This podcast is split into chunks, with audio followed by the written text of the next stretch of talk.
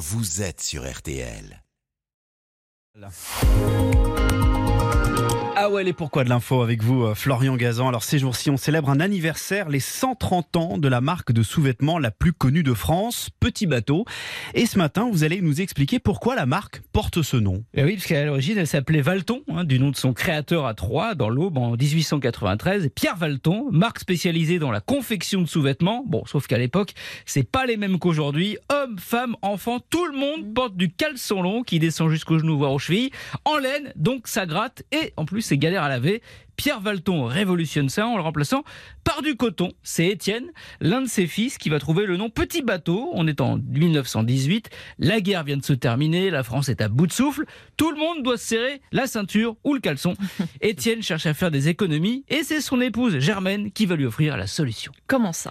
Et ben parce qu'elle fredonne tout le temps. Alors deux enfants, cette comptine. Maman, les petits bateaux qui vont sur l'eau ont-ils des jambes? Mais oui, mon n'en. Eh oui, les petits bateaux qui vont sur l'eau, bah, ils n'ont pas de jambes. Eh bien, Étienne Valton, bah, il se dit qu'il va faire pareil avec ses caleçons. Et euh, d'un coup, bim, il décide de leur couper les jambes.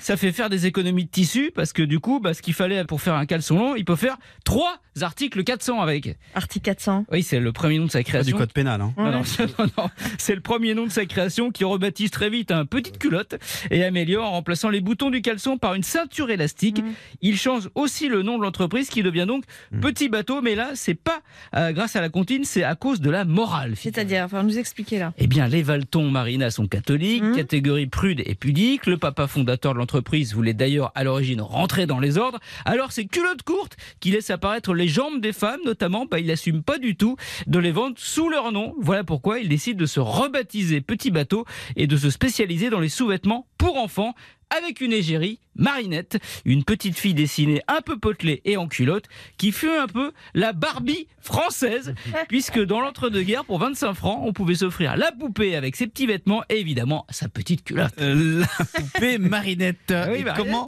et comment la petite culotte pour enfants est devenue aussi celle pour les grands alors? Eh bien ça, c'est grâce à l'exposition universelle de Paris en 1937 où la petite culotte petit bateau a reçu le Grand Prix de l'innovation, un événement qui a permis de la démocratiser petit à petit et les petites filles devenant des femmes ont conservé l'amour de cette culotte qui nécessite 2 km et demi de fil Pur coton, je vous dis ça, hein, si jamais ça vous dit de vous en faire une un jour, on sait jamais.